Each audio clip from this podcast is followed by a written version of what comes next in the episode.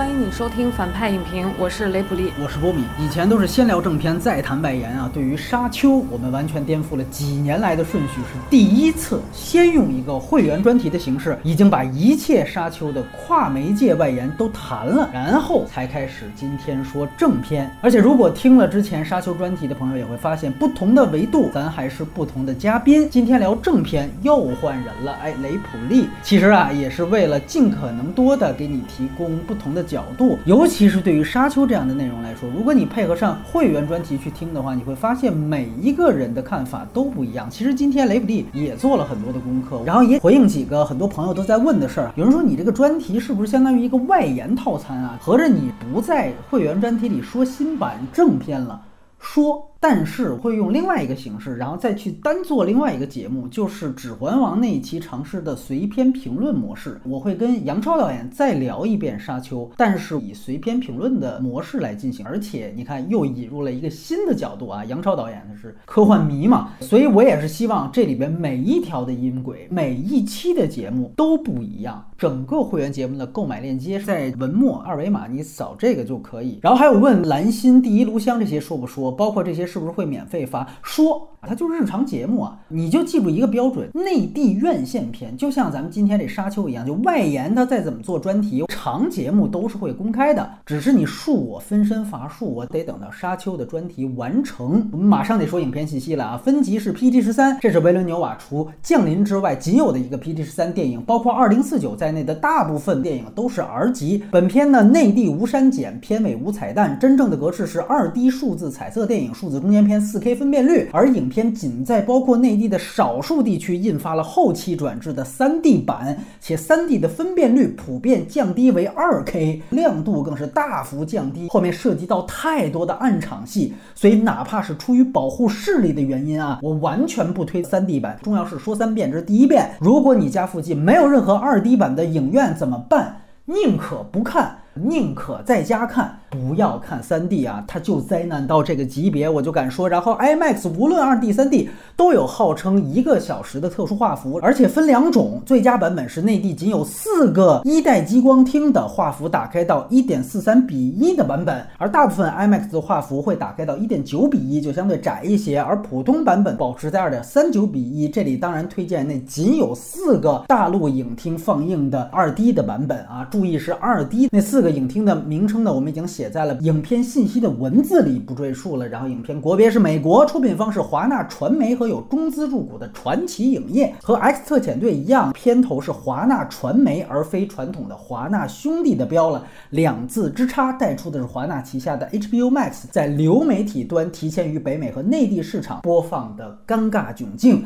而我们去年相关的马后炮也介绍过，华纳当时决定把《沙丘》放到 HBO 流媒体的时候，甚至真正的承制方传奇影业自己都不知道。顺便说，导演维伦纽瓦也算是极有好莱坞大厂的典型导演了。二零四九是索尼出品，《降临》是派拉蒙出品，《边境杀手》是狮门出品，这部又变成了华纳。影片是根据美国白人男性小说家弗兰克·赫伯特在一九六三到一九六五年所著的《沙丘一》的前半本改编而成，《沙丘一》也是科幻界。的星云奖和雨果奖的双料得主，而对应潘振华版的中译本呢，本片准确截止到第三百五十九页，而《沙丘一》一共是六百一十八页，《沙丘一》呢又是六本小说当中的第一本，另外还有他儿子续写的大结局两本和外传、前传、百科无数本，具体的情况我们已经在《沙丘》会员专题的原著相关内容当中介绍过了。导演是一九六七年出生，现年五十四岁的加拿大法语区白人男性丹尼斯·维伦纽瓦，《沙丘》呢是他独立执。导的第十部长篇电影，也是他第六部英语片。他最近两部电影同样是与科幻名著关系紧紧密的《银翼杀手二零四九》和《降临》。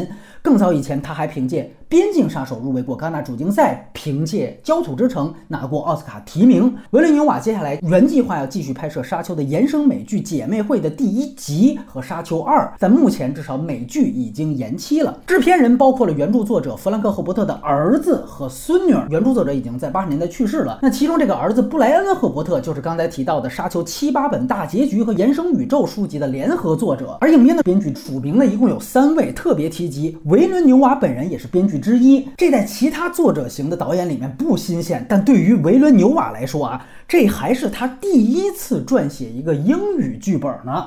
哎，此前他署名编剧过的只有他早期那些法语片，而和他一起完成《沙丘》改编的还有大名鼎鼎的《普罗米修斯》的编剧乔斯派兹，他呢也署名了制片人。而另一位艾瑞克罗斯，我们在漫客时候提过他，他写过《阿甘正传》，也与大卫芬奇合作过《纸牌屋》《返老还童》那些作品。影片的主演则包括了甜茶蒂姆西沙勒梅、碟中谍女星丽贝卡福格森、《星战后传》主演奥斯卡伊萨克、海王杰森诺玛、灭霸乔什布罗林、女性隐者斯卡斯加德、银护毁灭者巴蒂斯塔、老无所依哈维尔巴登、蜘蛛女赞达亚、午夜守门人兰普林和孤岭街张震。刚才提到这些代表作，是因为这些经典形象或多或少跟着演员带进了这部电影里面。其中灭霸布罗林和牛蛙合作过《边境杀手一》，而巴蒂斯塔参演过《银翼杀手二零四九》。这里特别强调的是，列特凯因斯的角色是由黑人女星布鲁斯特来扮演的，而原著里这个角色是弗雷曼男性。影片摄影并非大家熟知的罗杰·狄金斯，罗杰呢这几几年一直在跟一九一七的导演门德斯去拍戏，所以这次的《沙丘》是拍摄了大量迪士尼星战的澳大利亚摄影师格雷格·弗莱瑟。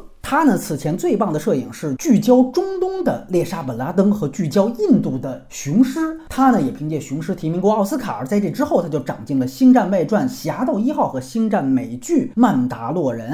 配乐是大名鼎鼎的汉斯季默，这是继《二零四九》之后他和维伦纽瓦的第二次合作。几天之后要在内地上映的《零零七：无暇赴死》，汉斯季默同样是配乐。影片的世界首映是二零二一年今年的威尼斯电影节，当然影片仅仅是列席展映。随后他在九月十一号到十六号就陆续登陆包括港台地区在内的多个市场，然后在十月二十一号提前了几小时在北美率先登陆 HBO Max 的流媒体，最后在十月二十二号才在北美和内地的。电影院正式上映，影片的成本据称高达一点六五亿美元，这刷新了牛蛙职业生涯的最高成本记录。上一部《二零四九》是一点五亿美元，而《降临》只有四千七百万美元。票房方面，内地首周末三天票房一点四亿人民币，虽然连上映一个月的《长津湖》的长尾效应都没有比过，但是这个成绩已经超过了最近两部在内地上映的《星球大战》电影《游侠索罗》和《星战九》，那两部电影都没有超过一点五亿人民币，更别说它当然也刷新了。牛蛙个人在内地票房的新高，此前的降临只有一点零八亿人民币，而二零四九只有七千六百万票房。那么在北美方面，因为有 HBO 流媒体同步的前提，尤其同步之前更出了一个盗版早一周就外泄的事件，在普遍悲观的预测前提下，哎，沙丘在北美的首周末居然还拿到了超过四千万美元的成绩，这是一个相当万幸的首周成绩，因为它大幅超过了年初华纳传奇也是进行银网同步的《金刚大战哥斯拉》那个片子是。三千一百万的成绩，而后者北美票房都成功过亿了，所以考虑到沙丘口碑也比金刚哥斯拉要好，在北美超过二零四九当年仅仅九千万美元的成绩，应该是不太困难了。那么加上沙丘此前在海外市场也另外累积了一点八亿美元，对于沙丘续集的开发至少没有带来不利的影响。影院的字幕最后说一点，影院的译版是承继了潘振华版的人名地名翻译。如果您只是收听这期长节目，的听众，那您只需要知道潘振华版的翻译在老科幻迷那里也是引起过相当大争议的，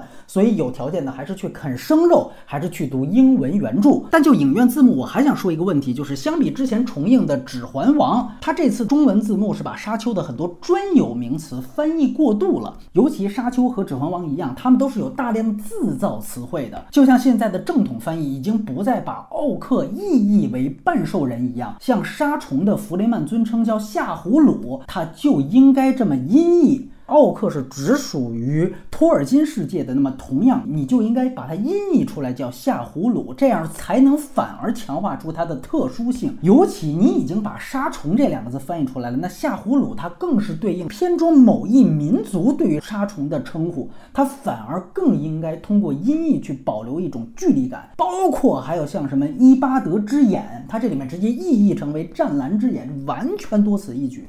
因为台词已经讲了眼白变蓝的特点和过程了。伊巴德之眼是一个文化专有名词，不要打着怕观众看不懂的旗号去消灭专有名词，不然你和第一炉香的宣发也没有区别。最后说一句资源，老听友知道，本来院线片我们出于礼貌一般是不介绍资源状况，但是这次我觉得首先是片方对于我们内地观众很不礼貌。这是一个在《谍影重重五》之后几乎全宇宙最不适合。和看 3D 的一个电影，它大量印发了 3D 版，看到那些非常明显的暗场戏的时候，这已经不再是一个影迷是不是挑剔的问题了。它是一个毁不毁视力的问题，所以这些方面呢，因为雷普利是专家，他是三个版本全都看过，流媒体版、三 D 版、二 D 版。我们先来问问雷普利，你是怎么看这些版本的？还是区别非常大的。哦如果不看二 D IMAX 这个版本，你将得到完全不同的一部电影。不管你是一刷还是二刷，就永远选择这个版本。哦其他那两个我就不用像你一样都体验，啊，是吧对，？不用看了，那那两个要是两害相权取其轻呢？在家看吧。因为我看那个三 D 版本的全程的时候，眼泪狂流，是感动的还是这个？眼睛感觉非常不舒服。而你看那三 D 版也是 IMAX 对吧？啊，对，是哎 IMAX，、呦对，一个是暗，然后一个是信息，你非常费眼。所以在这儿总结雷普利的一句话：如果是二 D 影院和二 D 流媒体，那我绝对推荐你还是要进影院，因为你看到的会是两个不同的电影。但如果是暗瞎狗眼的伪三 D 和二 D，无论如何看二 D，因为这也会是两部完全不一样的电影。说的挺清楚，信息介绍到此，下面插播打分。这个片子我给七分吧，其实里面有相当多的基于难度系数的情感加分，以及希望看到第二部吧。维伦纽瓦其实赌上了自己那个精神不坏的职业生涯，终于把嗯沙丘非常体面的。搬上了大荧幕吧，结束了这个沙丘的诅咒。不管他就是选择了多么保守的策略，做了多少妥协，肯定是个及格线以上的作品。嗯而且它是近年来少有的独属于大荧幕的作品。推荐的话，首先是原著粉丝，这就是拍给你们的，哎赶紧把二 D IMAX 多贡献两张票。还有一种观众就是对大荧幕还抱有热情的，还有一类观众就是你有时间、有耐心且有条件看二 D IMAX，并且愿意跨越这个门槛去了解沙丘世界的观众，可以多刷。我这边呢给到一个六点五分。我本来跟雷普利你是一样的，哎，我也是给七分，但是要倒扣零点五，就是我们在前面信息环节所说的整个发行的灾难。这个灾难当时两部分，一个是他在北美那边搞出了一个影网同步，还出了一个盗版泄露，然后现在都成了这个 Twitter 笑柄了，就说大家拿着手机看，拿着各种奇形怪状的小屏幕去看这样一个电影，这他妈是真正的亵渎电影。另外一个灾难就是咱们内地独享的这个伪三 D 的灾难，我就突然会觉得，就是我们这个时代是不配有这样的电影了，无论是北美还是中国，我觉得这个三 D 版事件才是他妈最辱华的一个事件，它侮辱了中国观众的智商，同时还侮辱了中国观众的眼睛。这个三 D 才是最应该被技术原因的。你们知道什么叫技术原因吗？因为那个是技审证，那个是技术审查。这种照度配合上内地大部分三 D 厅的放映条件，那是肯定过不了技术审查的。所以它不仅仅是偏方辱华，你知道吗？它还是审查部门的某种程度上的失职。技术审查现在完全变成第二道政治审查，这就算了。真正的技术标准它又没有达标，现在你看他们反而不管了。这支二 D 啊，都是后来影迷们连威胁带乞求偏方，这才去补发的。基于这是一个真辱华，基于这是一个真技术原因，我再说一遍，如果你那边影院只有三 D，那请您通过一切渠道去看二 D 版。你知道最讽刺的一点是什么吗？就是 HBO 那个二 D 版的流媒体，它都是四 K 分辨率的，流媒体都是四 K 分辨率的，然后你他妈影院给的三 D 的拷贝是二 K 的，也就是说，不仅流媒体是你亮度影院拷贝的数倍，分辨率流媒体都超过你。尤其啊，如果你要是还能播放杜比世界版本，在视觉上四 K 二 D，音轨上还是杜比全景声，我敢说你的观影体验会远超大部分内地傻逼三 D 劣质影厅配合旁边傻逼观众在他妈刷手机的那个观影条件。我就这么说，我恶毒的说一句，我希望这个片子的口碑有多好，我就希望这个片子票房有多烂，因为你们应该自食其果。接下来我们就对于正片讨论了，我就不再去涉及到这些三 D 和这些发行的问题。但是这些问题其实非常重要，包括你知道这次我最伤心的一点就是维伦纽瓦也出来卖 Real D 三 D 上，他也说，哎呀，这个三 D 让我大开眼界，开他妈什么眼界呀？所以你就知道这个这个就是很可悲的一件事情。接下来我们就不再谈这些事情了，从此之后剧透线、外延环节我们都已经放到会员节目也好，接下来就专心的去聊一聊这个正片。反正票房不怎么样，那我们就先聊优点，也缓一缓和刚才的气氛。来，雷比利，优点聊起，有请。我觉得第一个优点就是维伦纽瓦打了一张安全牌，然后及格了。这个电影的风格，它给了沙丘 IP 应该有的那种恢宏感、史诗感，就是它终于摆脱了前面的那种邪典的那种阴影，它终于是一个正常的正经电影了。对，从它这个主题和视角的角度，我觉得它就紧紧的扣住了这个对殖民掠夺的反思。就故事一开场就是契尼的那一段介绍嘛，对，独白，这就是一个开场的定性定调，是它就是把历史的话语权还给了原住民。没错，这个角度也是沙丘这个故事在当下唯一可选择的角度。然后除了那个凯恩斯教授之外吧，其他的设定是基本没有变的，包括对原著来说，对原著来说，对，包括故事情节，包括大量的经典台词，是的，都保留了，只做了一些叙事的技术性的调整。这就是他所有的安全牌。还有就是他在卡斯上面全大牌，嗯，我觉得这个也是一个安全牌。我也问过我自己，就为什么平庸反倒成了优点？可能大多数普通的观众只会看跳水的时候水花压的好不好，哎，难度系数这个事情可能大家都是不关心的，对，也看不太出来嘛。对，但是我觉得沙丘改编是不能抛开难度系数，就哪怕改的四平八稳，改成这样也很不容易。而且之前包括大林奇啊，还有佐爷的那种方向，其实证明是错的嘛。而且我也想过，它这个难度系数究竟在哪儿呢？并不完全只是说这个小说什么体量庞大啊，或者说世界观的设定多么的晦涩复杂，它其实并不晦涩复杂。观众对这些玩意儿就早都有接受度了，连配乐汉斯季默都是青少年时代就看过沙丘的人，他放弃了信条，奔着沙丘而来的。对，而且现在的工业特效的技术水准也不是那个时代可以比拟的，只存在于你想象不想象的出来，不存在技术能不能给你实现了，这个都不是它真正的难度系数之所在。首先，当下这个电影的创作环境比当初更好了吗？我觉得没有。嗯，维伦纽瓦遇到的压力更小，我觉得也没有。嗯，资本就还是资本。还有一个最大的压力就在于，它这个原著小说其实已经过期了。是的，对现在的观众来说，那你现在的观众啥都见过了，你要呈现一个什么样的视觉奇观在荧幕上，以匹配这个小说当年的那个盛名呢？更可怕的是，现在的观众好像对于进入电影院看电影这件事情热情是下降了。对对对。而沙丘迷的这个数量太少了，这个票仓几乎可以忽略不计了。所以说，结合整个的这个项目的难度系数，我觉得这一组安全牌可能也是维伦纽瓦唯一的选择。就我不是原著党，我在第一次看沙丘电影之前，我不仅原著没看过，设定不了解，我连预告片儿我一眼都没看。维伦纽瓦提供的这个视觉化的世界，他提供的这个真实的质感，我是可以进入的。你比如说，我要看一些漫改电影，比如说我看到神奇女侠，我会根本忍不住的去关心她，你穿成这个造型，你打斗到底方不方便？但是这个沙丘是根本不存在的。没错。你比如说，它这个里面有大量实景拍摄的那种沙漠画面。没错没错。然后比较真实的动作打斗逻辑。嗯。然后服化道的那个整个的质感，包括你飞行器、武器的设计等等，可能你武器出场也就是几秒的时间，它做的都非常的精致。我我觉得是这些东西共同加起来，让我可以快速的沉浸在沙丘的这个视觉世界里面。还有就是二 D IMAX 这个版本带来的感官上的满足，对，就尤其是一点四三比一的全画幅，就是这种感官上的满足就真香，对，这种感觉就足以让我愿已跨过这个电影的信息门槛，然后让我开始期待第二部。首先，它带来的生化信息量是完全不同的，它足够大。没错，细节足够的多，足够的精致。你比如说，你看杀虫，你要是每根牙齿那种特别密集又尖锐的感觉呈现在你面前，你看的非常清晰，感受性就更强。尤其是对于没有看过原著的手刷的人，这种大场面给你带来真香的感官满足，其实是可以缓冲对于背景信息不够、文戏感觉有点看不明白的那种焦虑。视觉奇观就把你抓住了。你看看里边那个沙虫，如果你在比如说中国电影博物馆，本来银幕就是几层楼高。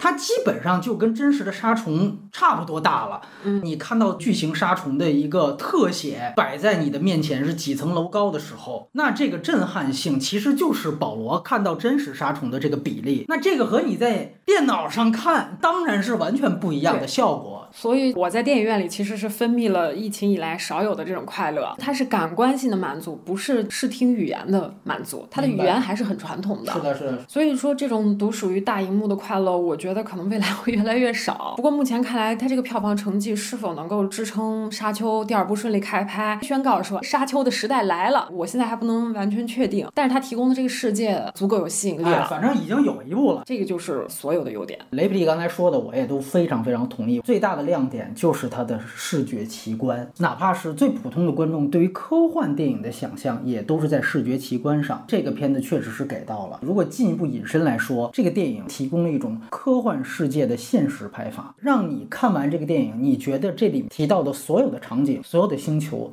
都是真的。刚才你提到神奇女侠那样的电影，其实是卡通感十足的。当然了啊，我不说卡通感就一定烂，但是它完全是给你另外一种方向的东西，你不会觉得那是一个真实的物质世界。但是维伦纽瓦。今天给你看到的每一帧，它都是希望告诉你这是一个真实的物质世界。它最终的呈现效果，我觉得完成了，而且完成的非常好。具体来说，它通过三个方向来完成这样的一个现实世界的拍法。第一点就是它拍天气，这是我在所有的科幻电影当中看到过天气信息最丰富细节的一个科幻片。它有点像科幻版的《聂隐娘》，聂隐娘。当时说了，拍的是唐朝的风。你拍古时候的服装，每个人都能拍，但是唐朝的风，只有侯孝贤能拍。这个电影也一样，他拍的是科幻的风，他拍的是天气，他拍的是风物，拍的是沙光。就你哪怕看《星际穿越》里边有那个下雪，那也就是非常表面的雪雨天气。但是这个里面丰富到非常细枝末节的地方，他把湿度、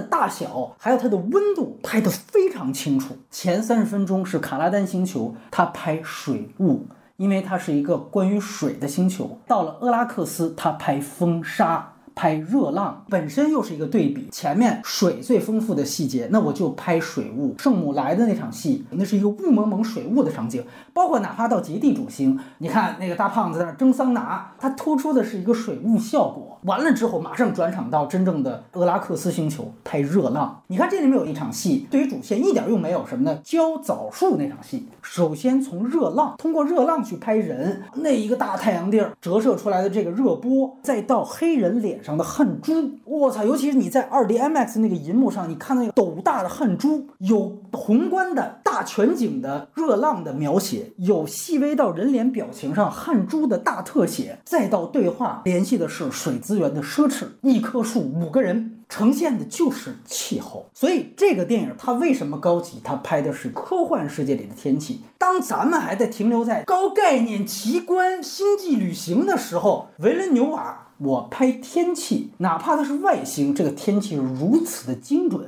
原著里面提供了这样的细节，但是你要把它给细节化，也需要你提供大量的视觉构建。这是一个让科幻变成现实的方法。另外一个方法是它这里面的所有的复古美学，它颠覆了一系列大家对于那种科幻电影的那种星舰载具的科技感的设计。它延续的本质上，我们说也不是第一个啊，它延续的本质上是。普罗米修斯的美学是回到中世纪，它有两个方面，一个方面就是在比如具体载具、道具设计上突出仿生学。我的载具特点要跟自然结合。你比如说这里大家都在谈到的扑翼飞机，设计的像蜻蜓一样，它把这个机翼的翅膀和它活动方式这个细节拍得非常清楚，包括还有小到猎杀标。从那儿一个烟头里边钻出来，像一只苍蝇也可以，你说它像蜂鸟也可以，极其平稳。这个其实和它整个美学是一脉相承的。包括具体到星球上的这些载具，比如说采矿爬车，它一边采香料，后面是形成了一个沙尘云。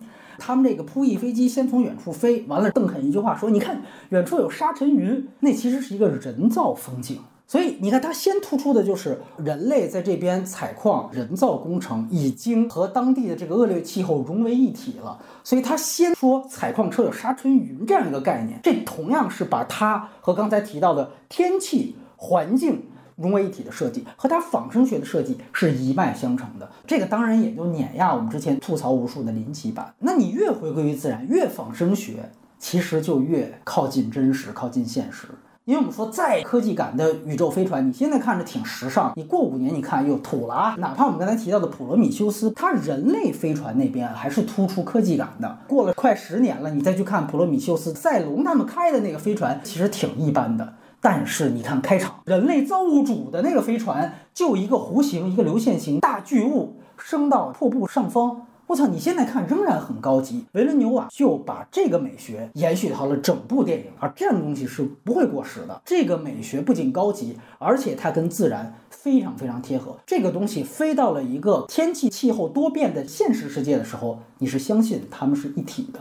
远星舰方面也同样是追求的一个复古中世纪的这样一个概念，其实全都是极简造型。这些东西，无论是《星际大战》给你的，《星际迷航》给你的那些传统科技感的载具，是完全不同的美学方向。所以它当然是迭代了一个更高级的一个视觉化呈现，它让这个世界、让这个宇宙更加有说服力。我补充一个佐证你的这个啊，因为它这个回到中世纪这个概念，他们马上要离开母星，要去沙丘，那个背景音乐用的是什么音？色呢？它用的是电吉他。对对。我当时就觉得，哎，这用特别妙。后来仔细想想，电吉他这个音色是带电，但又不是电子音色。哎。你稍微往前走一点，电子音色更符合大家对科幻电影的想象吧？对。但那个马上会让你想到什么赛博朋克那个。范吉利斯。范吉利斯。对对对。对，到那个程度就不符合这个世界观的设定了。是的。这个沙丘里面这个世界观应该是人工智能战争结束之后，人类的文明和工业水准又倒退了倒退世界。对对对对对。但是呢，你要要给他一点未来感，因为他们马上就要到另外一个星球去殖民了。对这个少年来说，他要远征了，是的，所以他就精准的选择了那个电吉他的那个音色，没错没错，特别熨帖放在这个地方。这一切它符合沙丘的一个刚才你提到基本概念，它是一个非常统一的一个美学概念。是的，是的，它需要做出了一个最大的平衡，就是在未来感跟历史感之间的平衡。这个平衡我觉得做的非常非常精准，这个极为难拿捏，维伦纽瓦拿捏好了。咱们刚才说的都是宏大的东西啊，载具这些东西，它还有一个最大的突出封建历史感，就是哈克南人的造型。他跑到这个星球，先拍一只大蜘蛛，这东西就不是传统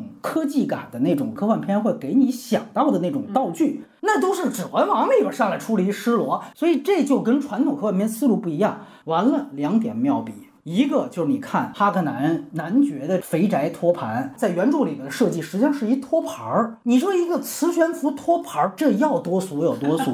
咱们看看之前林奇版那个最蠢就不说了，哪怕到星球大战、星战前传里边，尤达有时候为了装逼啊，就坐在一托盘上，都是一个这种磁悬浮的这种感觉。到哪怕曼达洛人大家喜欢那个小尤达宝宝，他那个婴儿的那个悬浮坐骑也极其的顺拐和俗套。你看看这是怎么设计的？这个是一个脊椎托盘，延续了吉格尔那种半机械半生物的那种美学。当这个脊椎要升起来的时候，它红灯亮起来了，这是它机械的部分。但另外一方面，它整个的造型非常像爬虫本身。你再延续到开始定场的蜘蛛，其实那就相当于是蜘蛛这样的爬行动物爬在了这个恶心的肉体的脊椎上面，绝对是半生物半机械的。当然，我说它不是开创的。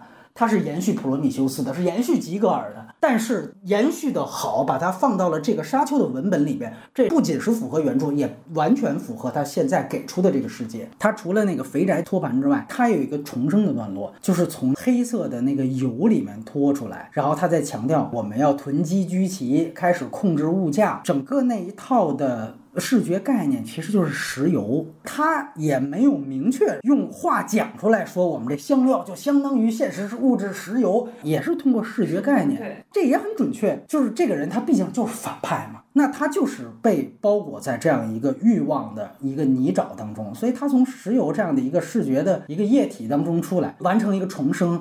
跟保罗那边从一个破蛋而出的一个概念，我觉得这都是非常棒的，针对两个人的人设做的设计。包括你看他从石油里落下去拍那个油花儿，这个就跟拍那个蛋上面的那个血管一样，这种细节都是这个电影在视觉上最大的亮点。包括我最喜欢的一个载具的改编，其实是矿车运输机，它改成了热气球，它这个热气球的弹出质感做的非常真实，充气的那个感觉其实做出了。类似战斗机弹射座椅的那种弹射质感，就这一个细节就可以征服我。就你说到那个热气球这概念，我当时看的时候我也仔细盯着，它再稍微过一点，马上变成蒸汽朋克，对对，就过那么一点点，没错就会让人有那种风格的联是的，想了。是的，是的嗯，但不会，为啥？他就把它跟沙尘风暴结合起来，你永远觉得它就是在沙漠当中正在工作的一个底特律的这么一个老旧的设备。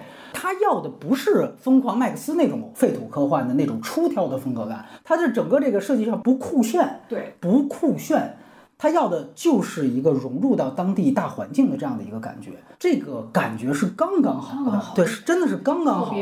包括那个热气球的颜色，它如果再换一个色儿，你都觉得不对。你看它里边故意选了一个跟风沙一样的色儿，这个当然也非常符合逻辑，就是迷彩，它是一个迷彩效果，非常非常准确、真实，真实，还有质感，物质的质感物。质的质感。而且这种物质世界的高度复原，它直接跟观众的感官和生理感受是连在一起的。对这种感受是特别摧枯拉朽的。你就为了这一个热气球弹出的动作，你就可以再去看一遍二 D IMAX。咱们说功能性上，它在这边先铺了一个热气球升起，再后来出现危机，就是脱钩。那个动作的时候，你才觉得那个危机是真实的。就是杀虫第一次出现那场戏嘛，嗯，第一次出现，它给改成了不是运输机没来，是来了，这是它跟原著里稍微不一样的地方。来了，但是我想抓起这个彩虫爬车的时候，我脱钩了嘛？这个东西你就信。为什么信？就源于刚才热气球的那个升腾细节。你看他拍的那个机位选择的角度也非常明确，就是给到主人公所在的扑翼飞机的视角，去给到正在脱钩的事故的这样一个场景，然后我给一个钩子没抓住的那个细节。所以这是一脉相承，前面先给你热气球弹出，在这儿说白就是没弹出。所以这一系列的物质动作早就超出于一个现在我们还坐在这儿想一点零，哎，科幻世界怎么做酷炫，早就超出这个维度了。维伦纽瓦仍然是领先世界上绝大部分的导演的思路的，就在这儿。它物质世界复原。对，是物质世界复原，它就是呈现奇观的思路是非常高级的，然后再达到现实的细节，其实就是机位选择，就是这个电影里面极为准确的摄影，非常明确，甚至是强调出风物之间的真实比例，远星舰与接驳舰的比例，再到接驳舰与地面人类的比例，它拍的非常清楚。从第一幕开始叙述外星殖民赞拿亚这个叙述开始，他拍这个采矿车，从弗雷曼人个体视角去叙述，我只拍轮子。因为它相对于人类采矿车的高度就那么高，包括他有好几次，哪怕到后来不带这种邪恶表意，就是主角刚到俄拉克斯，他从比如信众的视角去拍保罗，然后再从保罗带背后的那个巨大载具的关系，同时中间还有热浪，这个你就能看出人物这之间的比例关系，他不断在强调这个比例关系极为准确。最后那个沙虫把那个车吞下去，你可以想象沙虫究竟哎，对对对对对，他前面拍了这么一系列的人和人造机器的比例，到最后把沙虫的比例加入到这个变量当中。我操，这又引入到他怎么去呈现这个电影里面最大的核心，就是杀虫，也非常聪明，就是在最后关头，就是黎明跟保罗对视之前，杀虫他是不露真身的，因为你知道原来的所有版本基本上都会在矿车事故那场戏就要拍杀虫一跃冲天，但是你看维伦纽瓦不露，而且他非常巧的是，他先不拍虫身。他先拍沙尘，是一个远观，哎，你看一嗓子说，哎，你看那儿有一沙尘，望远镜用小比例还看不清，还得切大比例，然后有一个沙尘暴往这边滚。我先拍尘，切到近景有那个惊爆点，拍那种海浪，就是冲浪的那个浪花一样，把沙虫形成的沙浪再拍出来，再到吃掉矿车的时候，露出一点点嘴部细节，直到到最后我把整个沙虫的全身露给你。所以之前在聊外延的时候，我们也提出一个质疑，就是说现在大家看克苏鲁这东西已经不新鲜了。你杀虫这还不是克苏鲁拍法，你后面还要拿它当大巴使，那他妈就是一个龙猫。那你怎么去建立奇观？维伦纽瓦交出了他的答卷，就是我可以欲扬先抑，用这种修辞的手法去呈现，这个就是艺术的导演的选择在这里面完全体现出来。在这个环节，它的关键就是真实比例，包括远星舰跟接驳舰，再到地面。这个比例关系，大家都觉得我操超光速旅行，完了再到地面，然后你又讲个人在沙丘上奔跑，你这东西怎么能拍到一部电影里边？那你看他把这个比例拍得多清楚，从远星舰下来的那些接驳船，那个是无数个小点儿，尤其你在 2D IMAX 版上，完了到地面之后，那就是硕大无比的超大载具。你再看最后政变那场戏偷袭，那里边地面上最大的毁灭的场景，就是那些小点儿，人类在那样。样的一些小点面前又是小点儿。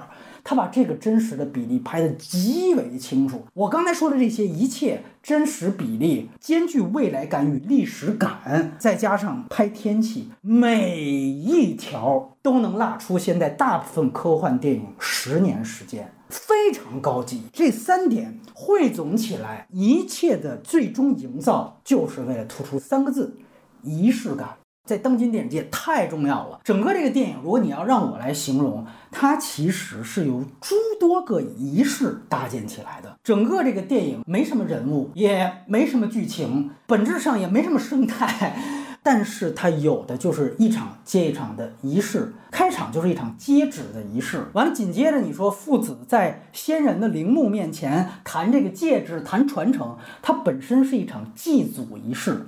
他把他和里边完全没出现的那个死于斗牛的这个祖父从那场戏抛出来，讲出的是厄崔迪家族的这个性格上的传承。这个对于他们最后整个家族的宿命是有一个信息量的前提。然后紧接着是戈姆次，戈姆次其实是一场破处仪式。要向观众第一次呈现出，我操，保罗这个人天选之子，来到沙丘星球之后，从夫人选管家到最后公爵之死，你可以把它理解为一场又一场的献祭仪式，有献祭物品的仪式。这仆人献上金牙币，你要是不对，我就杀了你，对吧？我看你对了，我就把这东西献给你。那到最后就是献人体，那就是张震把这个哎公爵直接献出去。你看那场又是典型的伦勃朗构图，对吧？耶稣受难还得一裸体躺在那儿。所以他为什么每一场戏都拍出的跟油画质感一样？因为每一场戏突出的全都是这样的仪式感。后半段我们都知道是逃亡的公路片开始，又是围绕着保罗的成人仪式，从飞机上啊这个阴严的六级速成班，到最后说白了是一投名状的杀人仪式，对吧？火并王伦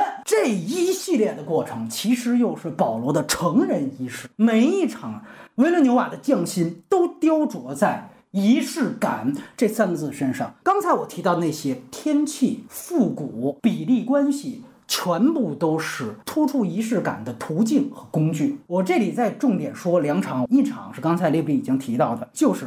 保罗的舰队抵达厄拉克斯上空，刚才提到了配乐，还有首先你看远星舰的造型是一个那种圆窝的造型。完了，当这些微小的黑点儿一般的接驳船成群结队的从这个圆窝当中散出来的时候，它其实特别像沙粒。从一个耳蜗当中被倒出来，而它整个这个构图的上方其实就是沙丘星那样一个沙漠的地表，整个这一幕就是一个巨型的巨人，他把他耳朵里边沙粒。倒进沙漠的这样一个动作，而这一切是在我刚才提到的一个极为严谨的科幻比例之下来完成的。那于是乎，下一幕他接的就是到地表了。我操，你看到这些沙粒又变成巨型钢铁的怪兽，但就刚才我们提到那一幕，它有极具美感。又极具修辞手法，它就有点接近于《二零零一太空漫游》一个星球般硕大婴儿的修辞手法。这就是一个巨人，这个巨人叫穆阿迪布，他来到了沙丘星球，然后他从这儿倒出了他耳朵里的沙粒。这场戏完美的体现了这个仪式感呈现，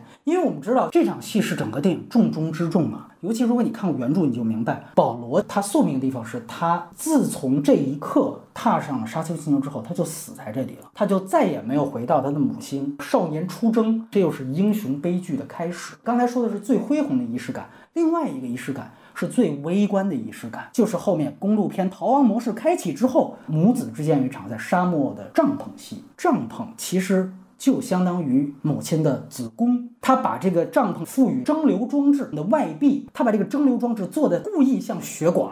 而且它给出了这个血管非常明确的血液流动的造型，这里边你又看到非常精湛的这个美术道具设计，那就像毛细血管一样。哇，他把这个质感又是半工程半生物的这种装置做的非常细致，所以它特别像子宫，特别像异形那个蛋。不仅如此啊，在这样一个子宫当中，它发生的戏是什么呢？实际上是母子割席的戏。你在那里面呈现的是保罗又一次吸收到了巨多的香料之后，他。完成了一次超速成长，所以他在这里面不仅第一次看到了他最终的宿命，而且他第一次成功的运用阴言居然可以轰走他的母亲，这其实就是一个人物转变。你从开场他妈说，哎，你把水杯递给我，他都递不过来，到这场他是直接一场阴言把他妈直接打开了。这一场戏完成的就是割断脐带的动作。下一幕是什么？是从弹壳当中用砂石机。破蛋而出，所以这一整场戏又是一个标准的重生的仪式感。破蛋而出之后，他的镜头给了一只老鼠，老鼠就是弗雷曼语当中的穆阿迪布的意思，而穆阿迪布后来就是保罗在土语当中的名字。这个电影也算叙事效率一个呈现，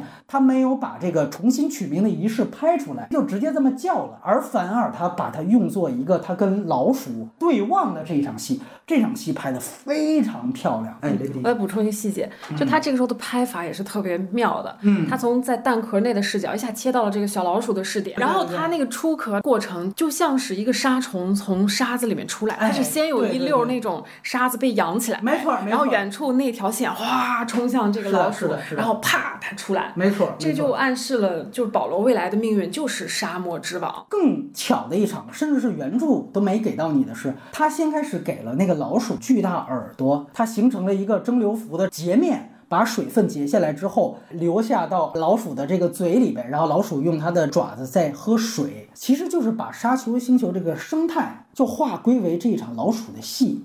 但与此同时，这个老鼠又是穆阿迪布，又是保罗从人到神的这样的一个喻体，几场功能合一，破蛋而出，这个仪式感太妙了。我相信原著迷看到这儿也会非常兴奋，因为原著甚至都没有写的这么高级。这就是一个抖音时代大银幕电影回击其他媒介的最强音。美剧也可以拍好故事，也可以写好人物，但是你们没有这个。基地的美剧没有这个。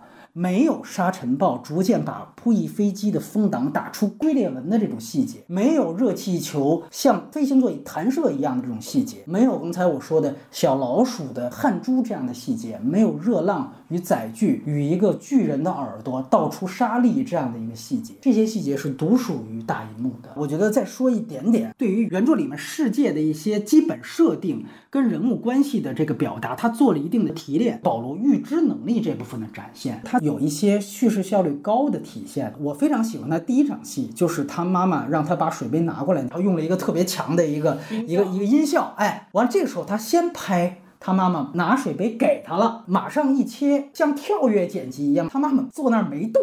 完了，一看他妈妈就说：“算了，我哄你一下吧。”带着意识的才把水杯给你。其实这场戏你看他用了两遍，其实就在呈现第一遍实际上是一个短暂提前两三秒的一个推演过程。完了，他跟现实世界有一个对照，而这个推演过程就相当于这个影片最后巨大的当他吸食了更多香料之后更长的推演过程的一个小预告片儿。他把这个建立了一个他解释。沙丘里边最玄学部分的这个通灵的这个阶段，大家去看这个电影后面有一点奇怪，哎，怎么回事？他在梦中经常梦到的这个像是一个先知一样的一个弗雷曼黑人，怎么到最后要杀了他？完了到最后又把这黑人又给杀了。其实他大概给了一个维伦纽瓦对于这个世界的一个提炼。我觉得他当然是高级的，他这个手法其实叫闪钱嘛，就是把未来的东西意识流的方式。插到现在我的时间线里面，没错没错。然后你会发现，它越闪越闪，跟现实发生的东西就不一样了。没错。这个时候，它就制造出来了一种什么样的东西呢？类似于平行时空。哎，就好像我改变了现在，我的未来随之而变。没错。之前闪过来的信息可能是。我在做现在这个行动之前的信息，但是随着人物往前走，你会发现这个信息跟前面的信息对不上。没错，这个时候他的命运已经被他这个预知命运的能力所绑架，所绑架改变了。对，其实你想，他这个预知未来，他其实完全可以啪。闪到一个他另外的一个意识世界，但他没有这样拍，他直接就用这种闪前意识流的方法，一点一点塞进来。这个当然是很高级，但是他确实制造了非常多的门槛混乱，门槛信息混乱。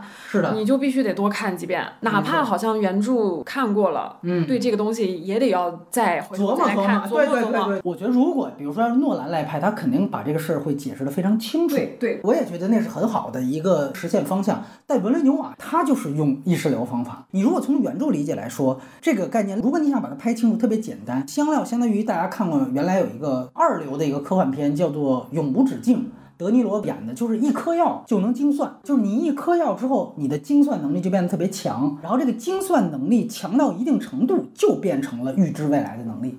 因为我对于现实的概括已经极强了，所以它在我脑海当中就几乎形成了一个几秒甚至几分钟的一个预示画面。如果你要想把它理科生式的拍清楚呢，其实应该沿着这条路去拍。包括这个概念，它到后面有一个扩大化是什么呢？是你可以理解为整个所有能通灵的这些精英们，他们有一个巨大的局域网。这个局域网里可能还有几千年、几万年的历史人物。香料相当于是一次性的 WiFi 密码，你吃了香料，你有这 WiFi 密码，但是一次性的，注意啊，可能就五分钟、三分钟，你就能连上这网。连上这网之后呢，因为这个网是没有时空概念的，所以你就可以获取未来或者历史当中的一些信息碎片。它开始没有那么开挂的原因，是因为在能力有限和香料有限的情况下，你只能摄取碎片。你一会儿看到他自己也不理解这些东西到底什么意思。观众也是懵逼的，其实保罗当时也是懵逼的。随着他后来越来越屌，他能把这些碎片连成一个完整的时空，做出更精确的推演。但这个概念呢，维伦纽瓦他是用一个闪钱的概念，他把这个和阴言结合起来，我操，一下子这个东西逼格就上去了。等于维伦纽瓦用的是电影语言的力量来实现的，没错没错，没用特效。所以当时有人说这个《盗梦空间》是把这个去年在马里昂巴德给理科生化，你要硬说的话，这个更马里昂巴德一些。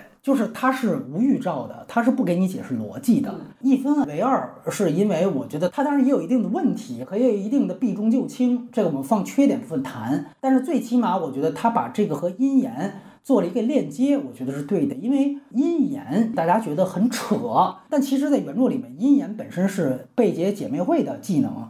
贝杰姐妹会长期有这样的一些所谓超能力，是因为他们也是长期服用香料的。这是几千年以来贝杰姐妹会靠香料所训练出来的一种。超能力，所以这个超能力和他最后保罗因为摄取了大量香料所达到那种主动被动的通灵效果，其实是一回事儿。有人说这阴言好像我们在好多那个什么日漫里头什么都见过了，这些其实都可能源于沙丘。包括最像的是什么？是星球大战。星球大战里面原力啊，不仅仅是隔空取物，它也有一个跟阴言一样，就是绝地武士会说一句话。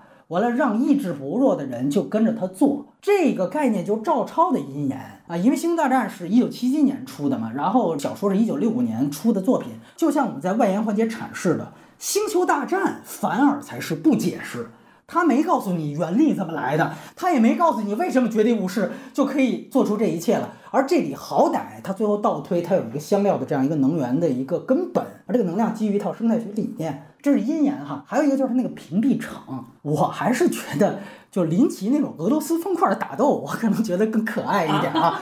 就他这里边还是要的一种中世纪感，所以他把这个科技感降低，这没问题。但是我觉得它好一点的是把这个红蓝概念用这个色彩给突出出来了，一旦发红，就证明这个打击是有效的。如果发蓝，这个打击是无效的。这个东西呢，把它的动作效率提升了。正面那场戏的所有的爆炸，它有像那种钻井的那种导弹，先钻那个屏蔽场，然后钻进去之后爆炸，因为有屏蔽场，它有一个内爆的那样一个感觉。这个东西是很科幻的，你都能说它其实是把一个非常复杂的原著的概念呀，给它及格的视觉化完成了。然后另外就是它在改编方面哈，解决了原著尤其第一本的一些。非常大的人物硬伤。吐槽原著的时候也说过，原著里面之前一直在强调这个沙丘星球是致隐性的，到了这儿之后你就离不开了。这个 flag 立得特别明确之后，后面第二三部所有人都离开了，这个脸打得啪啪直响。所以干脆维伦纽瓦在这儿就没提这事儿，你知道吧？保罗是没离开，但他妈妈后来都离开了，所以这事儿我不提。另外一个什么事儿呢？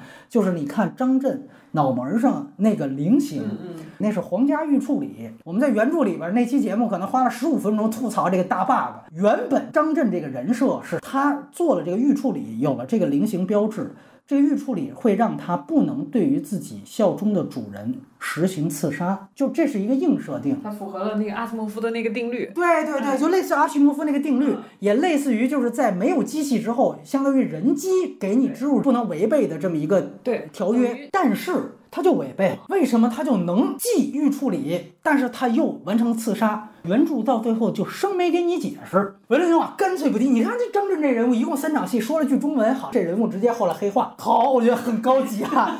所以包括其实他有好多动作逻辑是，就是说你仔细想，最后怎么哈克南男爵能逃出来那个毒气？原著这些戏其实全都是他反高潮要的东西。哎，他这就设计一个，我先开了屏蔽场。我就能逃过来了。但是你说你开了屏蔽场，你那屏蔽场最后也发红了，我们这儿一发红，其实你的毒气也渗透了，但反正我就逃过来了。原著是一个就是科幻设定一流，时代背景二流，人物设定三流的这么一个小说，所以面对一个三流的人物设定，维珍纽瓦成功的避重就轻了。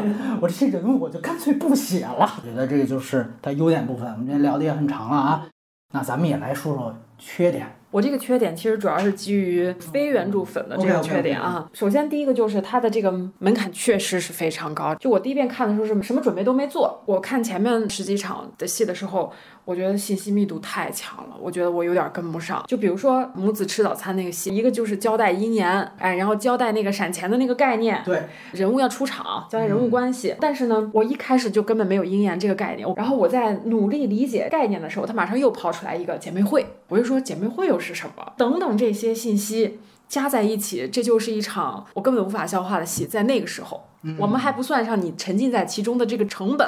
对，而且你在想这场戏前头是什么？除了片头和中间保罗坐在床上那个过场戏，第一场戏是契尼的独白，交代了殖民地的信息。我那个信息还没消化完呢。第二场戏，然后是的，是的，你又给了我这个。还有这个戏还有什么功能呢？鹰眼这个东西要留到后面绑架从飞机上逃生那场戏，要为它做铺垫。我如果这场戏我没抓住，我丢失了。我那场戏我就特别突兀，就等于说它是一个信息扣信息密度非常大的一个连环。没错。对，然后如此这般强塞信息，连着一口气给了七八场，甚至是十场，一直到他开始刺杀格姆刺那场戏，节奏才稍微下来一点点。然后这场戏是你要跟着主角开始共情了，你要体会他的痛苦和恐惧了。到这儿的时候，我前面一大堆信息，嗯，我都没消化完，我都没跟这个男主角保罗建立一个连接，嗯，对，所以我就还想再次强调，如果你不了解这个设定，你想裸看，一定必须二 D IMAX，嗯，因为那个够大，信息量够多，你即便进了二 D IMAX，你也要高度专注，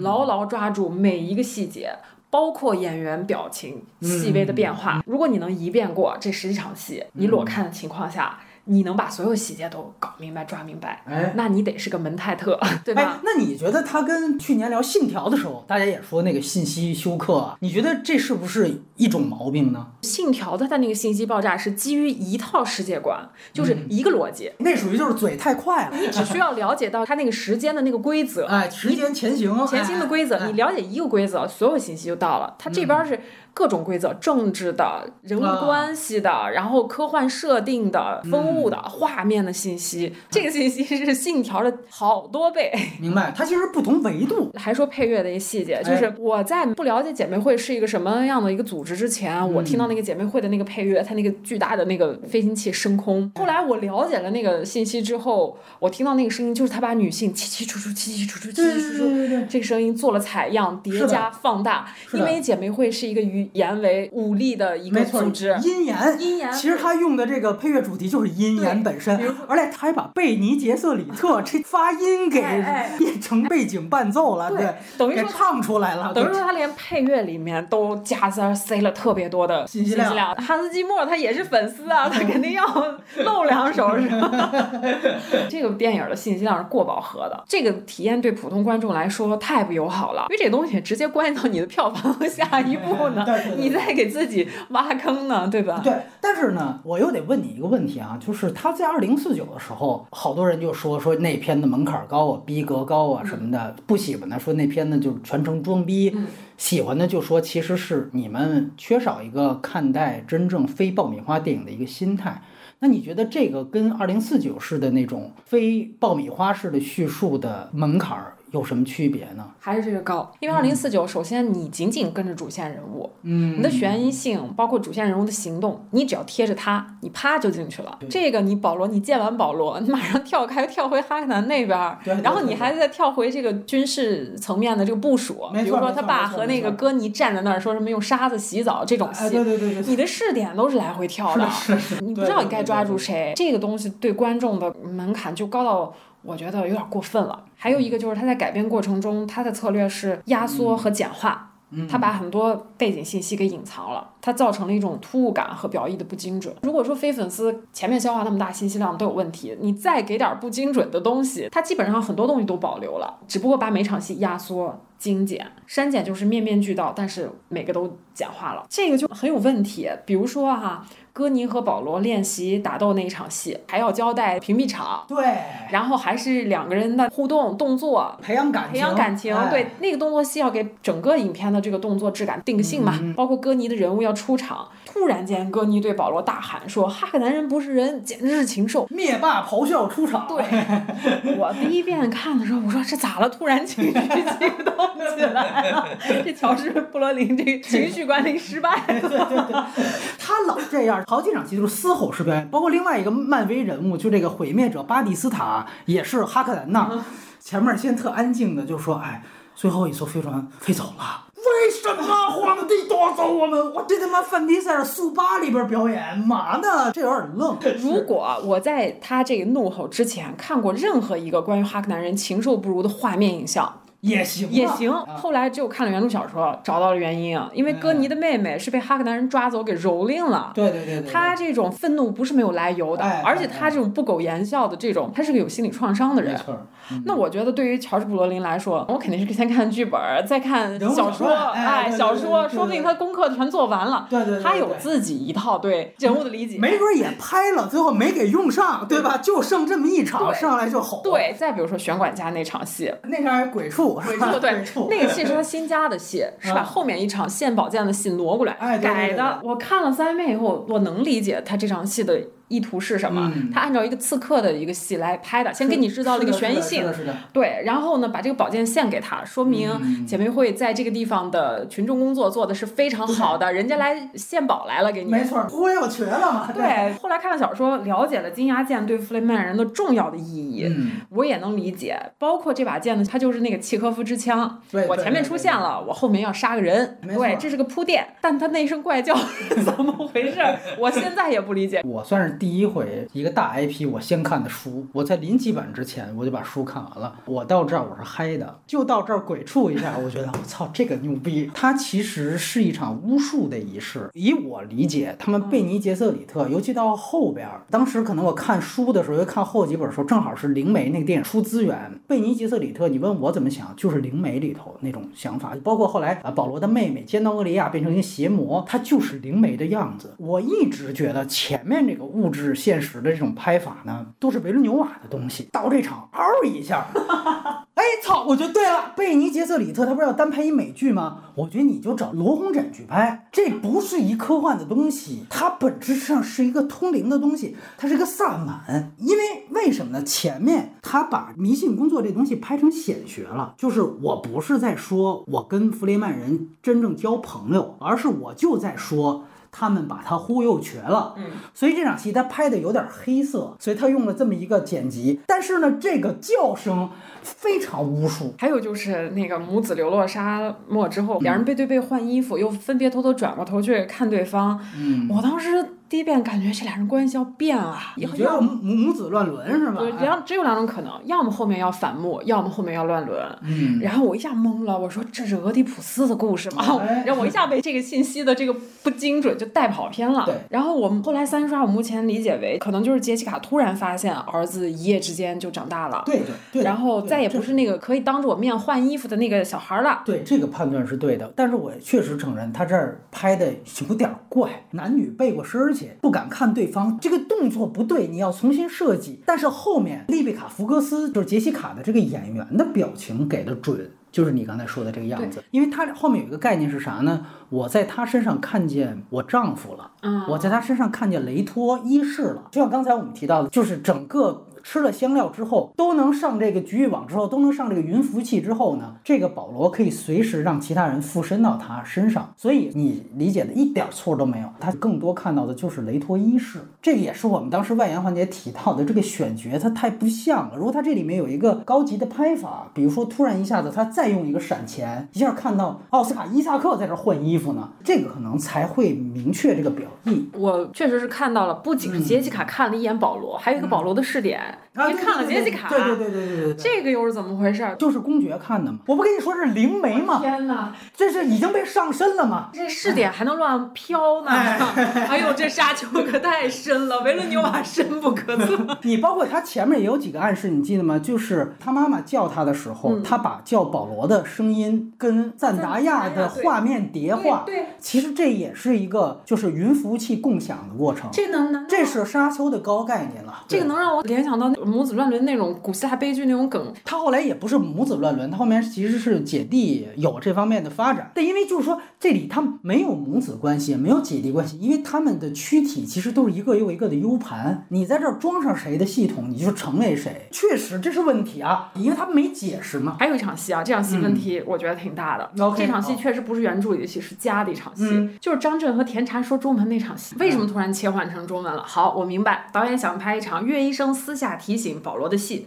主要目的是向观众交代姐妹会其实都是为了他们自己。对但是对不起，保罗都能讲中文，杰西卡作为姐妹会的成员能听不懂吗？你那切换语言模式有意义吗？而且这个时候岳医生是什么立场呢？对原著里其实交代了，说当然他最后是放母女一条生路的，他只是想报仇而已。但是你说的这个没错，就是因为后来叛变的是他，普通观众没有这个原著门槛，你就会觉得他这一场也不知道是在干嘛。这是黄鼠狼给鸡拜年嘛？你在最后那个杰西卡和岳医生两个人面对面的一个眼神交换，嗯你能看到原著里面写，这个时候岳医生一直都是杰西卡的亲信，哎杰西卡怀疑了所有人，唯一没有怀疑到岳医生头上。那这个时候导演安排这三个人在这儿又装模作样，又打手语，嗯又是讲中文，一堆密电码，弄得神神鬼鬼的。其实背后的逻辑是混乱的，混乱是怎么造成的？就是他要硬加戏，他就是为了交代这个庞杂的背景信息。你说的对，你看前三十分钟，哪怕到采矿车危机之前，他所有都是在做科普交代和信息交代。我们在谈原著、谈外延的那些节目里面，就表达过无数次。对这个情况的担忧，就是因为它前一百页全是信息量，你不讲你就不是沙丘，你讲了那你怎么说呢？所以说之前它是大师坟场嘛，嗯，维伦纽马也不能说完成的是完美的，最简单的，戈尼跟他对打的时候还在说，哎，这个只要刀速慢一点儿，我的刀就能进入屏蔽场。您都他妈俩人都八级水平了，还在聊这个拳击基础知识，你这不是逗呢吗？还有啊，就是哈克南公爵中毒那场戏，对，进来两个士兵收尸体，两个士兵一转身看到了吊在天花板上，吓得后退了两步，反应很奇怪。我说他们是看到了什么恐怖的画面吗？嗯嗯，可是从观众的视角看，不恐怖啊。也没啥。他们是不是因为哈克南公爵太残暴了，想让他死，故意关了门儿？因为前面有个关门的镜头，哎哎哎哎哎结果看他没死，害怕哈克南公爵报复他们，把他们处决了。我觉得啊，关门那个动作还是为了衬托仪式感，它是一个仪式感的完成。嗯第二幕结束，它是一个关幕布的动作。但是你说的对，哈克南太残暴了，所以他那块一关门，包括你看关门那俩士兵吧，也有点咳嗽，你感觉有点黑色幽默，你知道吗？就连他手下的人都巴不对对对对对，这种情节吧，就是在林奇版是一百倍于这个电影的，就这电影还算严肃化。哦，就是林奇版那家伙就是喜剧了，就是你说这个往后退的动作，跟啊刚才提到巴蒂斯塔毁灭者吼一嗓子，非得给旁边俩士兵就吓一哆嗦，就跟那一样，故意要形成一种歌剧式的外化出来的恐怖感。稍微有点夸张的动作。哎，你硬抠 他的这个动作逻辑，那是没有的。而且我觉得，就是哪怕他就是说是因为他手下的人巴不得他死，嗯，那这个逻辑在这个荧幕时间里太复杂了。我觉得他有一个骗到大家的地方，他前面先弄了一大管子，你以为是已经把这个哈克南的这个大尾巴呀，已经给装到棺材里了。因为啊，我满心期待的维伦纽瓦能颠覆原著一下，原著是没死成，我觉得原著这个说服力太低了。我就说你呀，这儿真牛逼，你你大导演啊，你把这儿写死，我就他妈可以站起来给你鼓掌。完了之后一哆嗦，其实我也一哆嗦，往上一看，我操，还活呢，那没 期待，操，扣五分儿。对对，扣五分儿。反正就以上种种疑惑吧，就我有的是到三刷也都没有完全解决。好，我觉得整个看起来这种感觉就是它在文戏部分啊，是一个阅读理解里面穿插了完形填空，就特别困扰。二 D IMAX 你就放大了它的好的同时，对你也放大了这些瑕疵，我不得不注意。还有一个就是我能接受这个电影里面没有酷炫，但是有些戏份确实设计的过于简陋了。比如？就是忠于原著，忠于到了照本宣科的地步。三场，一个是猎杀标那场戏，一个是逃脱绑架，就是那个鹰眼快速成长，你管那戏了，对吧？还有一个就是飞机穿越沙漠风暴那场戏。我觉得这三场戏它完全就是按照小说里面的原样照拍的。它最大的问题就是这三场戏恰恰是开挂戏，它没有任何的设计，没有给保罗包括杰西卡设置任何障碍，轻松过关了。我说一句猎杀标的戏哈，我还挺喜欢的，是他把树的那个经络就那个 PPT 叠在了那个保罗的人物身上。当然是，小老鼠。当然，二零四九也有一场歌厅的戏是这么拍的，但是那场戏其实就像你说，它是有表意的。他其实第一次告诉你，保罗其实终将跟这片土地、跟弗雷曼人、跟这个老鼠融为一体。对，它其实那个树木，因为它是动态过程当中，所以它其实形成了一个保罗的经络。它还是强调视觉。完了，从另外一方面，你可以从一个物理逻辑解释，就是说，因为猎杀标可能捕捉的是人，保罗呢挡在了 PPT 的后面。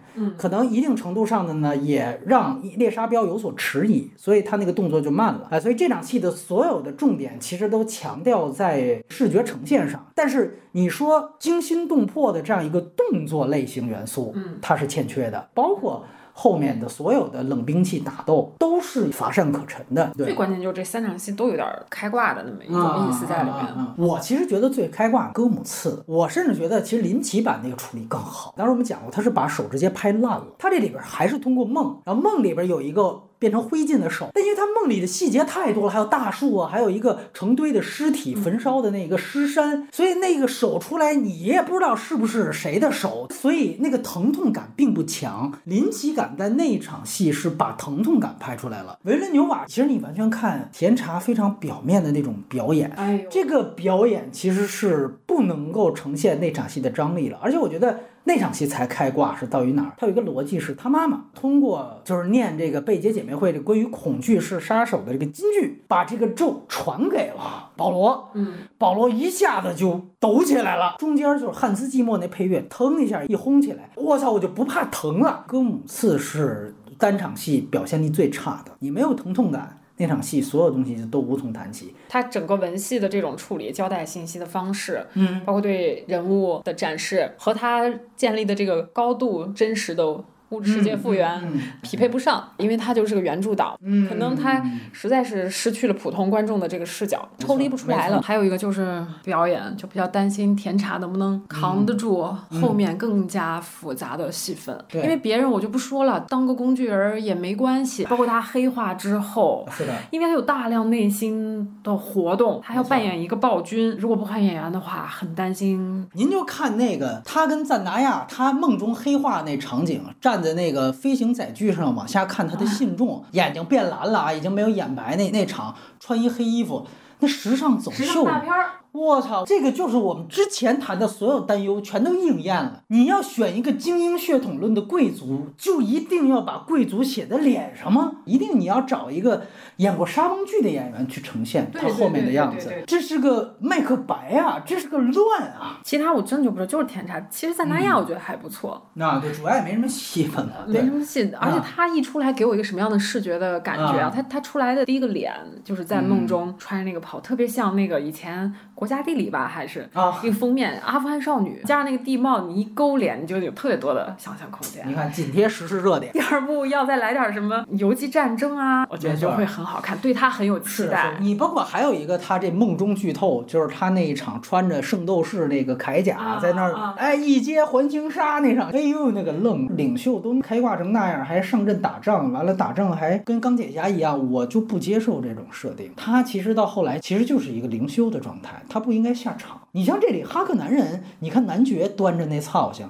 你就对了，我泡在石油里头生出来聊两句，要乐下去，这就是大人物应该有的样子。你在那儿，我操，像圣斗士一样往前在那儿披荆斩棘的，还是中二病。甜茶这张脸呀，他换上那战斗服装，这就是一个冰河少年感的一个中二感的一个东西，这个范儿就提升不起来。尤其是如果还在二 D IMAX 上面，啊，是撑不住，撑。不住。这个选角是一个还是为了流量吧？他不会有那个杰西卡那个女演员那一下，他没那一下是很准的。那个圣母骂完杰西卡，然后说你快点吧，然后就坐着飞船走了。对然后杰西卡当时就给了一个反打面部的表情。对那个表情小说里面是什么？是一种倔强、好胜、自尊心，加上他自己亲手推动了这个命运的巨轮之后，嗯对未知的那种恐惧感。对，它是一个非常抽象又复杂的感情，它要在演员的一个脸上完成。他这种信息的精准度必须到这种程度没错才行，所以这个准不准在这个里面就尤为的重要了。那我就接着你说，从保罗这儿说起来，这个电影是没有人物的，这个我觉得也是他和二零四九，如果大家都去比，二零四九更好。原因就是在于这个电影其实人物完成了吗？你说它没有 A 故事，之前我们强调二零四九也没有 A 故事，因为人物成长本身就是 A 故事，没问题。那个电影其实就是一个反弥赛亚的故事，我讲一个机械仿生人如何获得人性的，这个脉络完成了。我躺在那儿，最后把真正的救世主送进去，我操，每一个人都能跟他共情。这个电影它全方位的不具备的条件，首先它本身是一个精英叙事，这个叙事本身和二零四九那样的一个仿生人，说白了是一个小人物自以为自己是大人物那个叙事就天然不一样。我就想问一个问题，毕竟到最后，保罗这个角色他在原著里面是要黑化的，他是一个悲剧人物。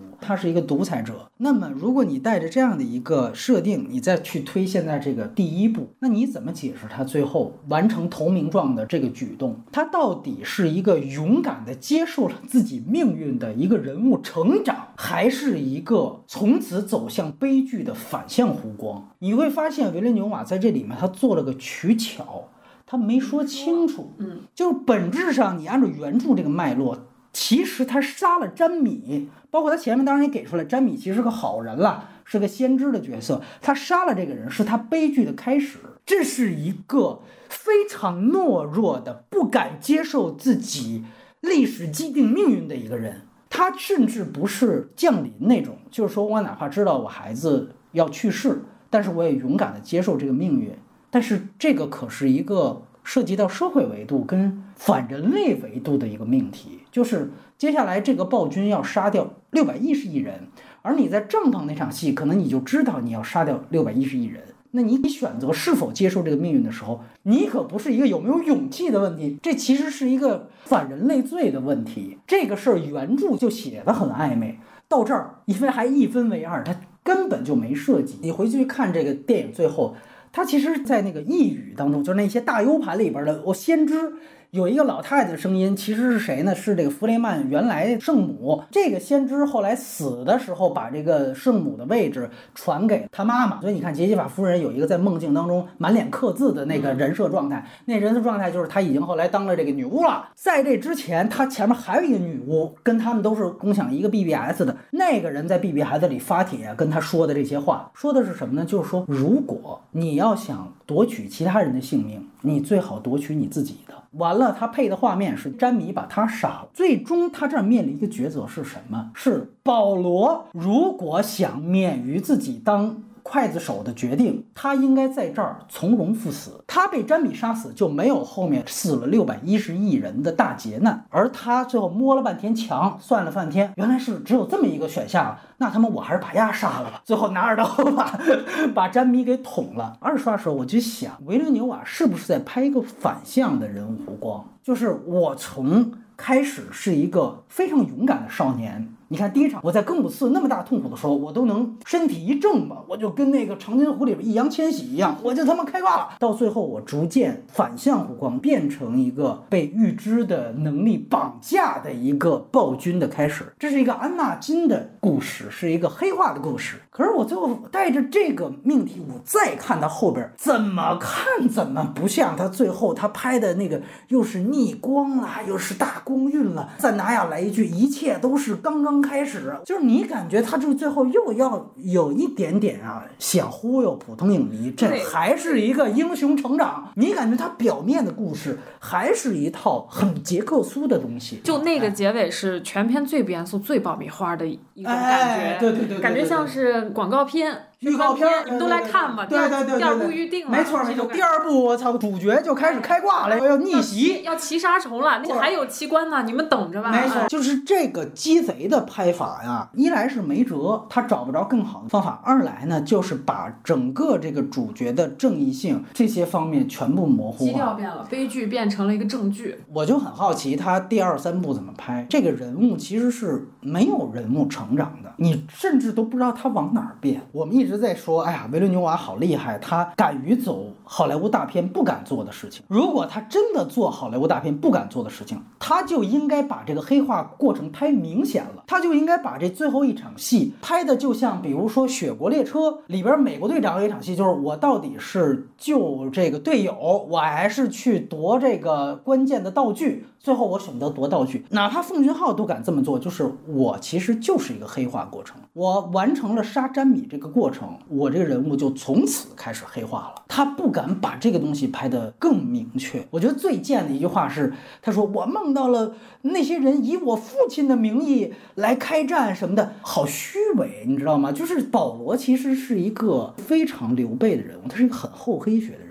他在后面经常说这样的话，就是都不是我的错，都是赵高的错。他们怎么能利用我去做这样坏的事情呢？我好不容易啊，我好痛苦啊！最后算了吧，你们把我的圣餐分走吧。你们要想让我死，我可以死。我突然又觉得，嗯选甜茶也合理，就是结合甜茶之前的那些事儿。但是你明白他的问题在于，他真的敢不敢把这个虚伪拍出来？他拍的极为暧昧，他还在去吸这个甜茶的这个流量粉跟少年英雄成长的粉，整个这个人物他就不能往英雄成长去写。他肯定是什么都想要的一种心态，对对对对结尾肯定是要骗下一波观众的。哎哎我当时觉得为什么选甜茶，是因为甜茶比较中性的气质，特别像阿拉伯罗劳伦斯里面那个彼得奥图的那种感觉。哦但是现在好像感觉也没有，哎可能还是流量。就是说，因为这个角色是阿拉伯劳伦斯受启发，所以他就照着阿拉伯劳伦斯选。但是我觉得不太能成立的一点，就像你最早在优点说的似的，他本质上就是在反殖民叙事。他在上来就立着，我其实从赞达亚视角出，我就告诉你，哪怕是好的白人，他也没什么可值得歌颂的，对吧？因为现在不是一个歌颂劳伦斯的时代了。人物上再说一点，他整个人物真正面临抉择或者真正面临黑化，在后半本书呢。这第一部的前半本书，它还没有任何面临真正大的考验呢，所以前半本它是一个风物展示，它甚至不是人物写好写坏的问题，它是一个人物还没开始的问题。所以从这个角度上来说，相比二零四九来说是倒退的，而且这个人物还是那句话，你没有办法跟他共情。然后后面我也很担心他的塑造，因为我们知道在原著里面，他有一个非常大的梗，类似于《星战正传》我是你爸爸的那种信息点，就是其实哈克南男爵是保罗的的外公。就原著到前半本可就说这事儿了，他没说，他没说，那就后边还打算铺大梗呢。我就更好奇，那你怎么去呈现这人物？如果整个沙丘是一个反英雄叙事，那他第一步其实只是做了一个障眼法，他给这个保罗找了一个弧光，从不接受命运到我接受命运，哎但是我接受命运后，我必然黑化的这个但是就没说，就没说，哎，对，他为了不让观众知道这个人物黑化，还想继续跟着甜茶，利用甜茶的这个流量的这个效应，对对我只好把这场戏拍成一个模棱两可的戏。嗯，没错，它其实本质就导致了这个电影的人物跟故事都没有完成。甜茶这个人，他从卡拉丹到最后纳投名状，成为了弗雷曼人的一员。这好像是一个完整的过程，但是这个过程的内在人物内心转变其实是勾勒不清楚的，肯定是没有那。种《星球大战》里面那二十三个节拍那么清晰。对，所以我觉得它只有一个外在的一个公路片儿的起点到终点，没有一个内在的人物的起点到终点。所以这也就导致了他只能选一个有流量的，然后是长得好看的小鲜对肉，对把观众抓住。他没有人物，不仅仅是没有保罗，那配角就更甭提了。除了你说他妈有有一个自食其果的这么一个脉络之外，剩下他那几大仆人，在我看来其实基本上都是失败的。最逗的就是哥你政变出现之后，带着一群人拿着大砍刀跟我来，然后他有一个镜头，我觉得有点露怯啊，背景是飞行器爆炸，前景是一堆黑麻麻小人在士兵对冲，他切一个稍微近点的一个场景是一帮人拿着大砍刀往前冲，这一下子就回到了四平青年的街头马架模式，在那场戏变成哥你的一一个人物落点，后边这人就没了。在我看来是太糙了。我们之前吐槽无数遍，戈尼哈莱克是个吟游诗人，你知道吗？你你能想象吗？乔什布伦林在 乔什布伦林在里边嘶吼，所以我们之前当时在外延环节，我们说选角的时候说伊萨克演戈尼哈莱克。醉乡民谣，这是最标准的。所以我当时开玩笑，我说这个学王家卫吧，把东邪剪成西毒还来得及，在做后期的时候。所以，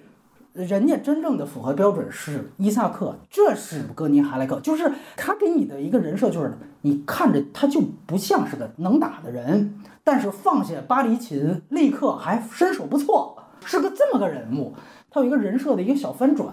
咱这灭霸，我操，出来就牛逼，就 low 了。还有一个，他用了那个哈维尔巴登嘛，对对，这是最俗套和最差的一个选择，是吧？对我当时还想，那你为什么不用本尼呢？不，哦，本尼西奥德托罗，本尼西奥德托罗，边境杀手。对，我说用本尼不是也挺好？他不是跟哈维尔算竞品关系吗？一样吗？可以替换掉哈维尔，不太想看到哈维尔的那张脸了。后来我想，他可能在规避让人想象到格瓦拉的这个选项。对。他在回避这个想象空间，有道理，有道理，有道理。完了，杜菲哈瓦特他其实被抓了嘛，这也就不提了。邓肯艾达荷属于是典型的男仆形象，这就已经算是挺好的了。张震呢，就完全给写浅了。但是因为原著他有那个预处理的问题，他没解决，所以他就一笔带过了。但是呢，他这里边你不觉得显得张震就非常蠢吗？我得救我妻子，所以不好意思，我就得把你献祭了啊！我再补偿你，对，我再补偿你点，你到时候表一下呢，咱俩就都齐活了。完了，到最后还真的就跟哈克南男爵要他妻子了。前面有一个版本，好像是美剧版本吧，那个改编是好的，是一个英雄，就张艺谋英雄那状态，就是我知道我妻子是救不回来了，但是呢，我为了面见秦王，我必须得拿着你这样一个投名状，你的尸首是我的投名状，我必须得跟您道个歉，把您的牙换上。那个反而是挺荆轲刺秦王那个意思。这个改编其实是照本宣科的一个缺点，就在这儿。去那儿，正人一缕头发，你应该把我妻子还给我了吧？完了，哈克南过来，咔嚓一刀，啥呀？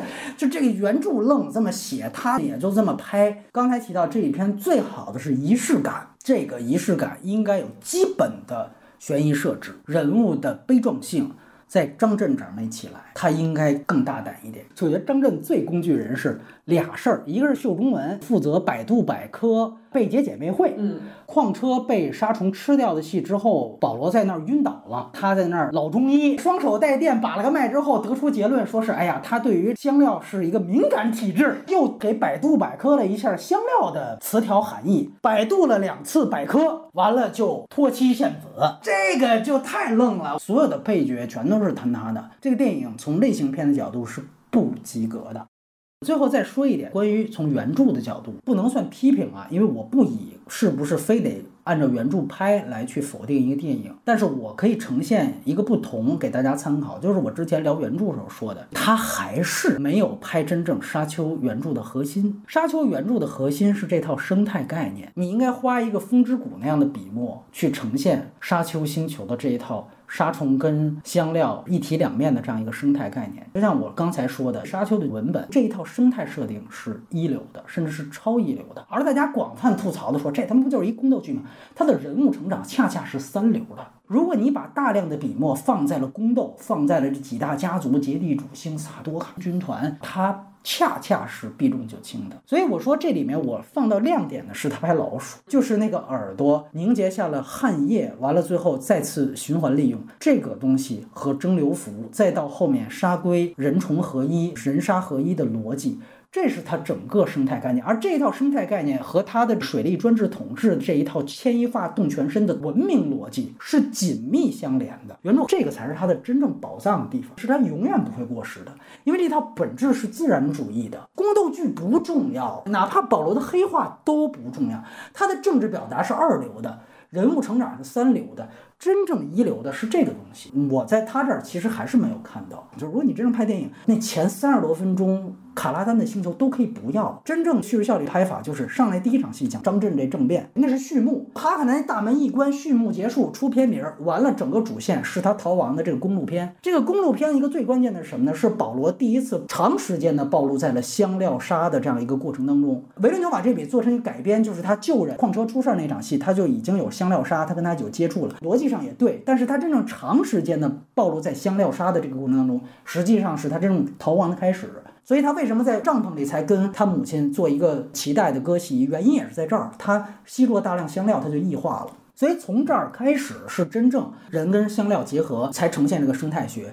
第一场名场面的戏是凯恩斯之死，这场戏它又变成了一个政治正确的戏。其实这里面一切的超能力都来源于香料。维伦纽瓦他没说的一点，其实一言。包括你看前面宣纸那场仪式，出了几个橙色头盔的那个宇航工会的代表，他们说超光速旅行，就这里边整个沙丘世界里一切的超能力都来源于香料，你得把这个拍清楚了，你才把沙丘的核心拍清楚。但其实你会发现他没有解释，如果从原著精华来讲，他其实也没有拍。我对他的所有褒奖。是对于一个电影的褒奖，是对于维伦纽瓦的褒奖，跟原著没有关系。风之谷才是我想要的沙丘，它甚至不是阿拉伯的伦斯，延续到幽灵公主也可以。它对环保主义也有一个辩证，它最后升级为一个环保恐怖主义。这一套生态东西极其迷人，而且永远不过时。他把三流的东西拍的逼格提升挺高的。你看那萨多卡军团后边神兵天将、黄金甲、程晓东那意思，吊威啊，咵嚓后面那个，他这里边把这个照度一调暗，他妈逼格一下上去了。但是我又得在缺点环节又得说，其实一切的美学来源也不是他发明的，他最早承袭的还是普罗米修斯。我采访雷利斯科特的时候，我跟他聊起过沙丘，就短暂的十秒钟的对话，他就说了一个字，他说我要拍沙丘，我一定要重回中世纪。这个其实也是我特别。想说的一点就是，你其实想维伦纽瓦拍这个沙丘，不是沙进沙丘这个项目开始，就是前面所有职业生涯都在为沙丘准备。先是《银翼杀手》拜了个雷雷利斯科特的码头，对吧？我记得当时看《银翼杀手》的那个幕后的时候花絮的时候，因为雷利斯科特是制片嘛，基本上在片场是压着他的脖子在拍的。维伦纽瓦是相当听话的，然后雷利斯科特当时就给他等于说圈了一个安全的范围，就把他的美术风格锁得死死的。就维伦纽瓦这一手是。完全是从对二零四九那个里面磨练出来的。是的，这两个电影也让我明确了一件事情，它有一个降格的地方，就是它其实你可以说它的所有的灵感来源跟科幻来源太受雷德里斯科特影响了。就原来我们认为他是一个可能有开创性的导演，我觉得好的地方是在于他跟二零四九的赛博朋克做出区别了，这两个片子他做出区别了，但是其实他们都来源于雷德里斯科特，他俩也是。完全相同的一类导演，就是个人在内容的作者性上不是那么强，谁的剧本我都能来，对对对对，就是不写剧本，但是他们都有那种超强的。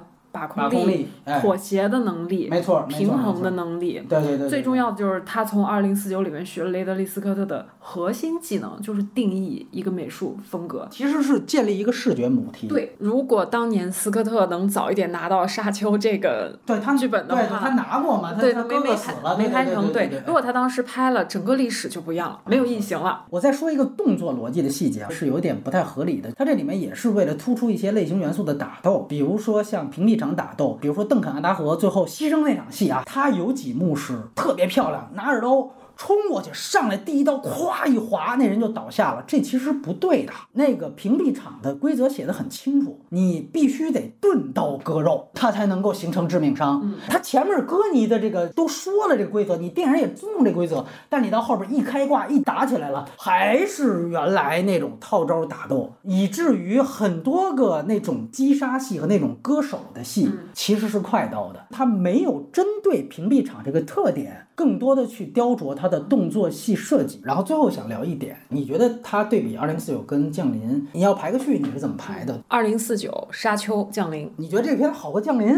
为啥呢？对，降临肯定没有它这个宏大，宏大的视觉体验，体验都完全不一样。而且降临是一个相对小格局的东西。但是很多人也说，其实降临更能代入嘛，它是有人物的嘛。艾米亚当斯这个人写的很清楚啊。其实降临，我觉得更多是为了牛瓦对。拍沙丘的一个准备。降临那个人物的情感线是维伦纽瓦往里填充的，填充了一个什么呢？可以预知未来的一个是的，女性，这不就保罗嘛？可以说维伦纽瓦和沙丘之间是沙丘影响了维伦纽瓦，维伦纽瓦拍出了沙丘，包括就是沙丘里面那场戏，就他们第一次开着飞机去看到沙虫嗯视察那场戏，那场戏不就在《边境杀手》里面看见过吗？他其实是一个就是押解犯人，对对对对他同样的视角，就是我坐在车上，对或者我坐在交通载具上，载具上，然后深入到一个充满了危机和危险的陌生的地带，嗯然后沿途看到了奇观，然后把这种张力一直撑到一个临界点，啪爆发，是的，然后回来以后，这个主人公还带着一种震惊，那场戏非常真实，在于他加入了步话机视角。对，这个步话机对话。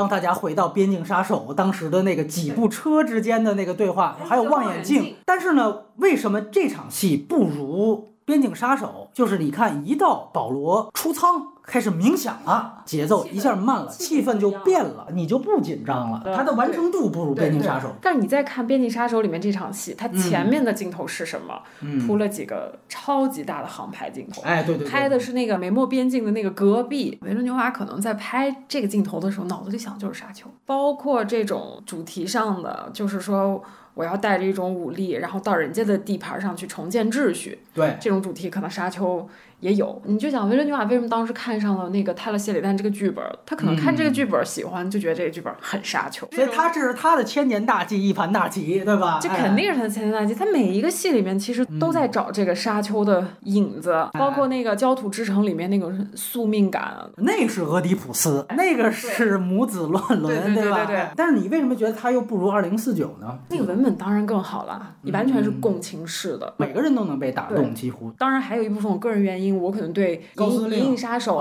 这个系列有一个天然的感情。《银翼杀手》里面，我算是一个某种程度上的原著党嘛。嗯嗯，我觉得他既做到了超越，又尊重了这个。既发展又继承，继往开来。哎，我觉得哎呀，白伦纽瓦懂事儿。当年降临我给六点五分哈，那好像我跟你排序是一样的。降临呢，那个片子的奇观性是不如这电影的。我当然不会用格局去评判一个电影好坏哈，我能同意一点是，那个电影有一个景别非常像，就是他们第一次到了降临里边那个外星人竖着的那个飞船的时候，飞船的景别和这里面第一次照宣纸那场戏，皇帝的那个太监下来的那个飞船的那个大的全景镜头是一模一样的。所以这个其实也算是他的准备工作的一个习作的一部分，对对对。我补充一下，我不是说那个降临格局小它就不好，嗯嗯我其实整个还是给沙丘这个项目是有难度系数的。它跟降临和银翼杀手都不一样，降临从整个故事类型上完成度是高的，对但是它简单呀，或者说它是一个以小见大，对对吧？你可以去共情这艾米亚当斯的选择，这个选择可以不局限于是到底要不要一个孩子这个问题，嗯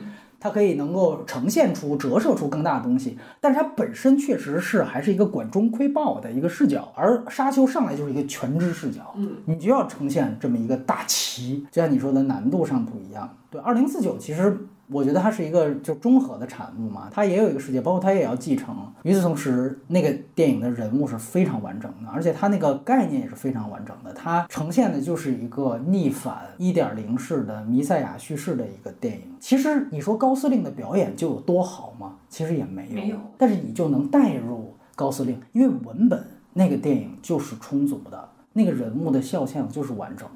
比如说相似的人去演，可能也差不了哪儿去。对，很难用退步来形容，难度不一样嗯难度不一样。你对于他这个第二部的期待和担忧，有一个我自己想看的东西，但我知道肯定不会有。嗯，我想看他进入到弗雷曼人的世界里面，弗雷曼人的生活是什么样的，关于社会的啊那种描述。他确实是不太多。然后我想看到保罗进入到了弗雷曼人的世界，被弗雷曼人的生命规则改变。嗯嗯当然肯定不会有，因为他要黑化对。但我想看到一个人进入一个其他文明的过程中，对自身原来文明的这种反思。因为沙丘后面，它其实完全跟你的设想是反着来的。的，对。他讲的是保罗改变了他们的几千年的文化，甚至到最后把沙丘星球改变了嘛，这是一个悲剧。就是你说他不是一个白男的意淫，是因为他没有把这个改变当成一个大团圆结局。但是呢，他的视角还是放在保罗身上的。他费了太多笔墨去呈现保罗也有苦衷这件事儿，我就不太关心这件事儿。所以可能好多人不喜欢那个凯恩斯博士的改动，但我喜欢这个故事里面这凯恩斯最后他的这个整个湖光的过程。他从一开始的身份暧昧不明，夹在几股势力中，到最后坚定做出一个选择，就说我是弗里曼人，我唯一的王就是沙漠之王。在原著里面呢，这个人物写的更生动。他最后在原版的死法是在沙漠里流放，然后最后死于香料爆炸，所以他用一个效率极高的方法，就是萨多卡捅了他一刀，完了大家一起复命，还是一个仪式感，我觉得做的非常好。但是呢，他把它收到，就是我和沙漠融为一体了。在原版里也是这个方向，但是呢，他死之前终于悟出了一个道理，因为他之前其实也非常信赖保罗，但是他到死之前，他觉得其实是不对的。弗雷曼人如果把自己的命运交给一个英雄手里面，那本质上也会是一个。灾难的开始。如果说有些原著迷不满意，我能理解是在于，因为他这个人物承担了《风之谷》那一套叙事，所以你不能把它简单的归咎于一个个人的壮烈牺牲。他背后他其实背负的是一套生态观。你不把那套生态观说出来，你简单的去把这个人物立起来呢，好像还是有一点点突兀。突兀。凯恩斯博士最早是植入了一套弗雷曼人的观念，是让他们把它变成绿地星球的。在这里面，他其实没有改，也提了一句嘛。原来最早的人想改，后来发现香料之后就不改了。所以他铺了一个前提，就是凯恩斯博士是这里面真的想把这个星球给退耕还林的。但是呢，他死之前悟出来了，其实不应该退耕还林。哎，就是这一悟，这一悟电影没有。保罗其实是继承了他的遗产，就觉得，哎，你不是要退耕还林吗？哥们儿，我可以啊。你看这里边有这对话，我要当了皇帝，我不一挥手，我一挥手，咱就退耕还林了。到后来，凯恩斯其实悟出来了，不该退耕还林。沙漠有沙漠的一套，但是这个转变，最后这个悟，这个电影是没拍出来的。它的叙事重点就不在这儿嘛？看它第二三部怎么拍，我觉得这才是真正关键。还有视觉上面的，肯定下面一个要看骑沙虫了，全驯龙高手，对吧？驯龙高手，对对。其实他那个钩子啪一亮出来，我还挺激动的。嗯，对，它也是一个反高潮。那个骑沙虫，其实在原著里写的可是非常严谨。弗里曼人只用一个四两拨千斤，就是把它小小的鳞甲给拨开，如果露出里面的肉，任何的沙子刮到沙虫鳞甲后面的肉的话。沙虫就会特别的难受，所以一旦把那个沙虫掀开，它掀哪一部分，它就会让那一部分啊不去接触到沙漠地面，它就会转弯。所以他用这个方式去操作沙虫当大巴用。当然，我只是粗浅一叙述啊，它里面耗费了好几页的时间给你解释他们怎么去跟沙虫互动的。就是你看那场被沙虫差点吃掉的戏，那个沙虫停在那儿看了保罗好久，拍出来容易让人误会，就觉得我操，这又开始主角光环了，神迹展现了。就是原著它还是相对有比较明确的生态观念，比如说后来他去讲。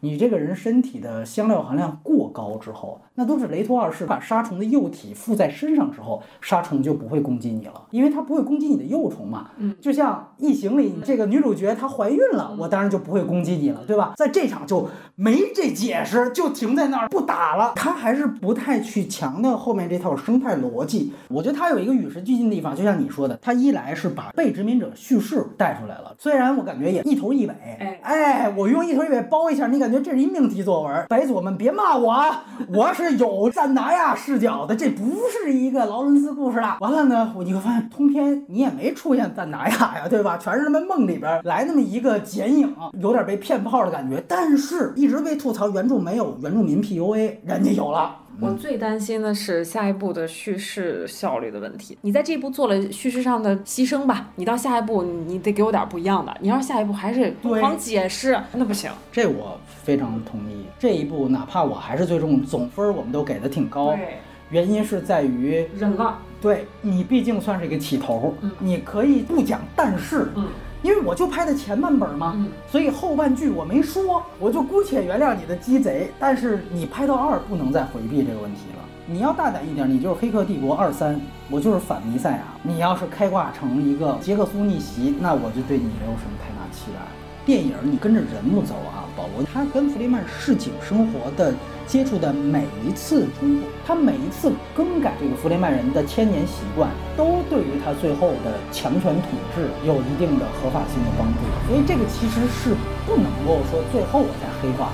这是不可以的。你第二步一定要面对这个。他可以带一个正义的目的，然后规避他的这个道德风险。包括我们本以为在南亚在这部有很大戏份，现在看来没有。那你第二部你怎么出处？在南亚也非常关键，因为在南亚演的这个戏迷最后是做小妾的，他这个意思。